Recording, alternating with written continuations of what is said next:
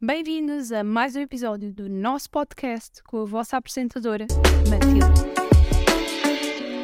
Primeiramente, queria-vos agradecer todo o feedback que vocês têm dado e queria-vos dizer que tenho ouvido todas as vossas sugestões e espero ao longo destes episódios corresponder às mesmas.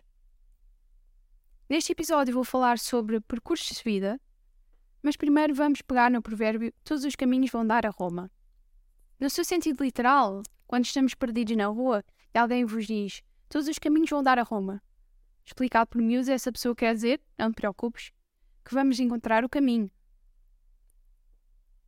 Eu vou pegar nele para explicar que percursos diferentes podem ter resultados iguais, ou resultados ainda melhores do que nós imaginamos.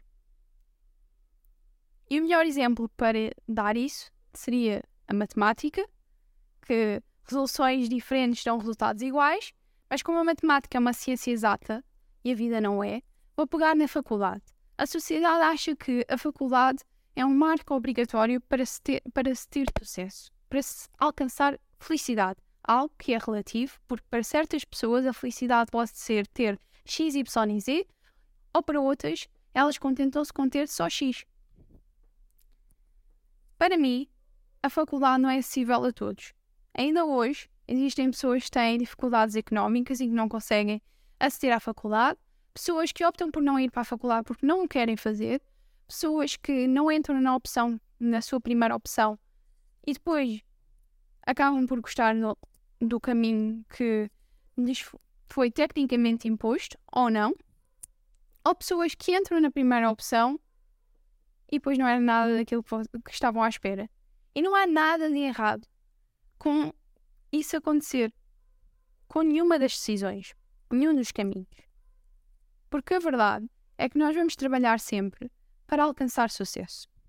E o, o que eu quero dizer aqui é que nós devemos priorizar, no final de contas, a nossa felicidade. Muita gente impõe-nos e inibe-nos disso. Diz: toma uma decisão ou escolhe um curso que tenha a maior empregabilidade possível e que recebas o máximo possível. Sim, nós temos de ter estabilidade na nossa vida, porque a economia e a nossa vida baseia-se no dinheiro. Trocas dinheiro. É assim que se sobrevive. Mas, se eu passar o resto da minha vida a fazer algo que não gosto, serei alguma vez ou sentirei-me alguma vez realizada? Eu, eu recuso-me a viver uma vida que não quero.